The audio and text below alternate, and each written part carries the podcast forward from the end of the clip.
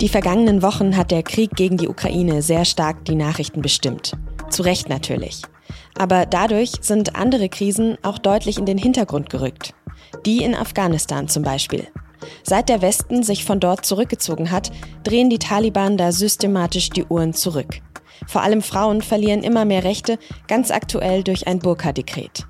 Was das für die Menschen dort bedeutet, darüber habe ich mit Tobias Matern, dem SZ-Experten für Afghanistan, gesprochen.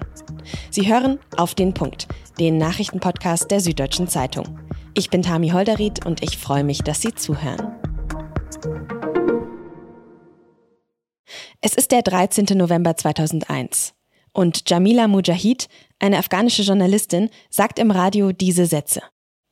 Liebe Schwestern, ihr seid frei. Ihr dürft machen, was ihr wollt. Kommt auf die Straßen, ihr braucht die Burka nicht mehr zu tragen. Und damit verkündet sie offiziell den Sturz der Taliban an die Frauen in Afghanistan. Das war damals ein riesiger Befreiungsschlag, denn damit waren die sogenannten Jahre der Dunkelheit vorbei. So wird die Zeit zwischen 1996 und 2001 genannt. Damals waren die Taliban das letzte Mal an der Macht. Und Frauen durften in der afghanischen Öffentlichkeit quasi gar nicht vorkommen. Wenn sie auf die Straße gegangen sind, dann nur in Begleitung oder zumindest voll verschleiert mit Burka. Seit 2001, unter der westlichen Präsenz, gab es dann immer mehr Verbesserungen für Frauen in Afghanistan. Richtige Gleichberechtigung war das zwar noch nicht, aber immerhin durften viele Frauen studieren, im Fernsehen auftreten, Fußball spielen, eben einfach an der Gesellschaft teilhaben. Aber letzten Sommer haben sich dann Länder wie Deutschland und die USA nach 20 Jahren und trotzdem recht überstürzt endgültig aus Afghanistan zurückgezogen. Und seitdem sind die Taliban jetzt wieder an der Macht. Die internationale Gemeinschaft, die hat zuerst noch gehofft, dass es dieses Mal ein bisschen anders laufen würde. Aber die Taliban drehen die Uhren in Afghanistan systematisch zurück. Neuer Tiefpunkt, das Burka-Dekret, das letztes Wochenende verkündet wurde. Frauen dürfen also wieder nur noch mit Vollverschleierung das Haus verlassen. Sind die Jahre der Dunkelheit in Afghanistan jetzt endgültig zurück? Darüber habe ich mit Tobias Matern gesprochen. Tobias, vielleicht kannst du zu Beginn mal ganz kurz und eher so ein bisschen allgemeiner einen Überblick geben, wie regieren denn die Taliban, seit sie wieder an der Macht sind? Die Taliban regieren ähnlich, wie sie das bereits 1996 bis 2001 getan haben. Äh, sie sind vor allem von einer Ideologie getrieben und weniger von dem Gedanken, äh, dass sie das Leben der äh, Menschen in Afghanistan verbessern müssten. Also sie haben äh, eine Reihe von Dekreten erlassen, die vor allem die Bewegungsfreiheit von Frauen einschränken. Sie bemühen sich sehr, sehr wenig darum, diplomatische Beziehungen mit, mit dem Westen in Gang zu bringen. Und sie haben große Schwierigkeiten, eine vernünftige Regierungsführung vorzuweisen. Jetzt hast du es gerade schon angesprochen. Vor allem das Leben für Frauen und Mädchen hat sich in Afghanistan seitdem ziemlich verändert. Kannst du das ein bisschen beschreiben? Wie ist die Situation aktuell? Wie leben Frauen und Mädchen in Afghanistan gerade? Naja, wir hatten ja während der westlichen äh, Intervention, während des westlichen Einsatzes doch kleine Schritte in Richtung einer liberaleren Gesellschaft. Und da sind die Taliban jetzt doch massiv bemüht, diese Fortschritte zurückzudrehen. Sie haben den Schulbesuch für Mädchen ab zwölf ursprünglich mal äh, auch vorgesehen und versprochen, dass das passiert.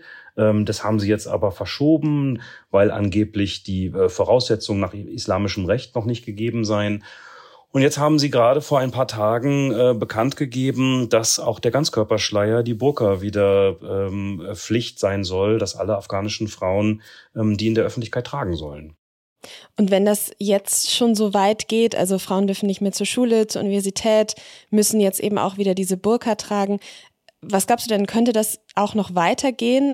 Also wir haben die, das erste Taliban-Regime vor äh, 20, 25 Jahren ist noch deutlich weitergegangen, haben wir erlebt. Da gab es äh, öffentliche Hinrichtungen für, für unziemiges Verhalten.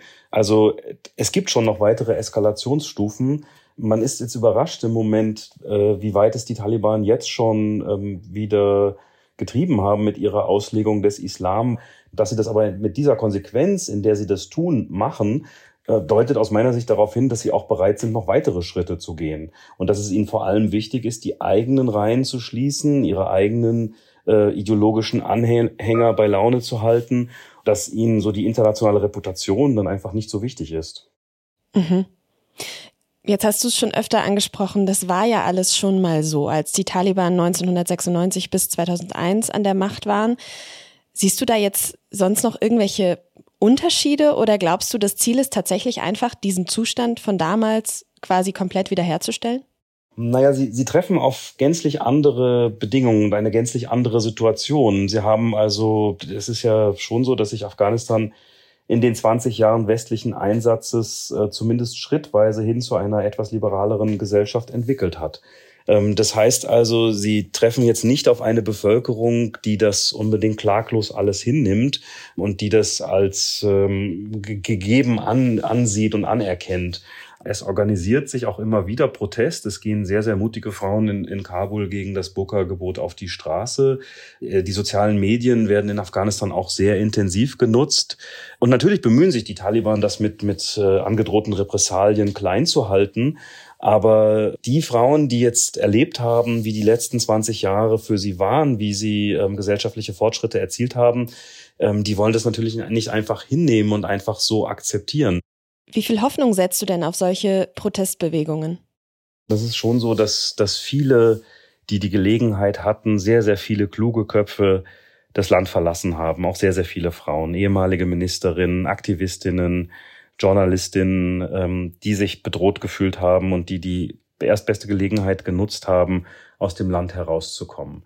Es ist sehr, sehr schwer, das, das in Zahlen zu beziffern, aber es ist eine Gruppe von Frauen, zurückgeblieben, die bewusst gesagt haben, wir möchten hier bleiben, wir möchten den Wandel mit vorantreiben.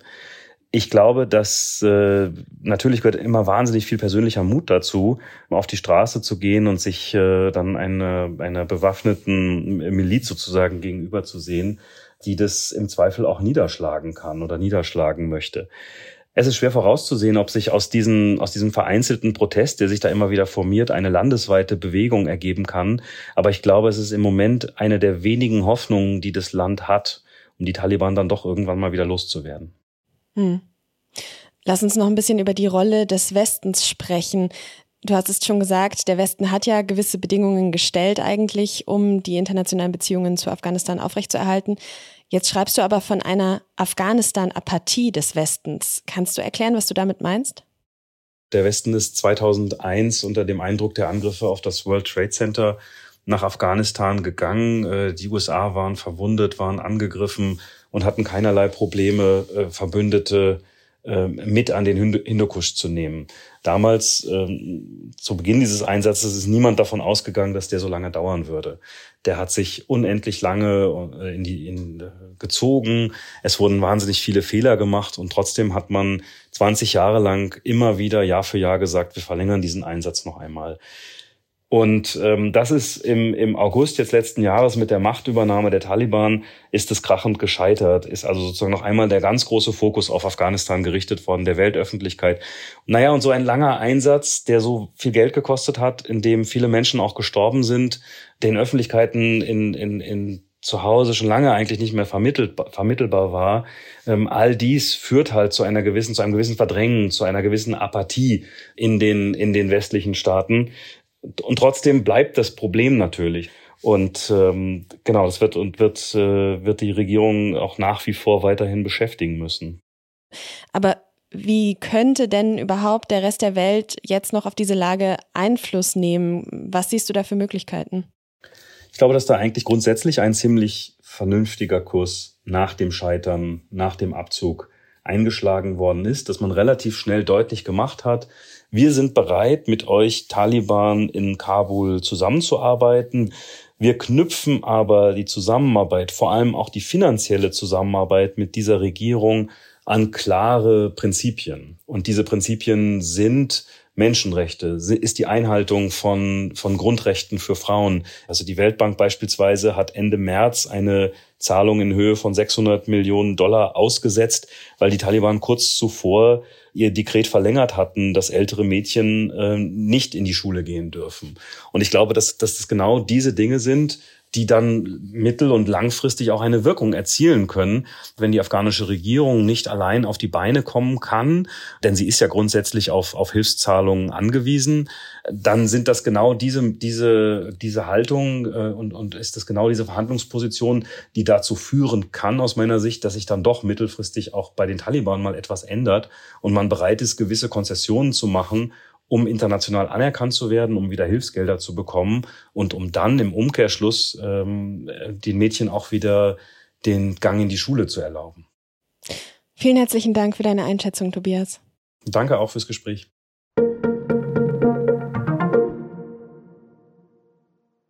Seit dem russischen Angriff auf die Ukraine wird ja in Schweden und Finnland über einen NATO-Beitritt diskutiert. Wir haben ja auch in Auf den Punkt schon darüber gesprochen.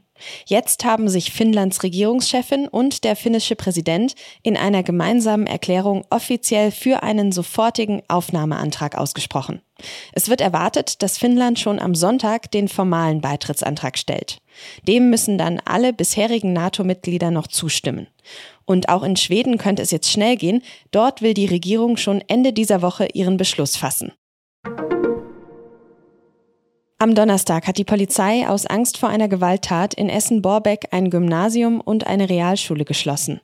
Bei einem 16 Jahre alten Schüler hatten die Beamten zuvor Material für Bomben, Waffen und zahlreiche rechtsextreme Schriftstücke gefunden. Das Material sei funktions-, aber nicht einsatzfähig gewesen. Das hat NRW-Innenminister Herbert Reul am Donnerstag bei einer Pressekonferenz in Düsseldorf gesagt.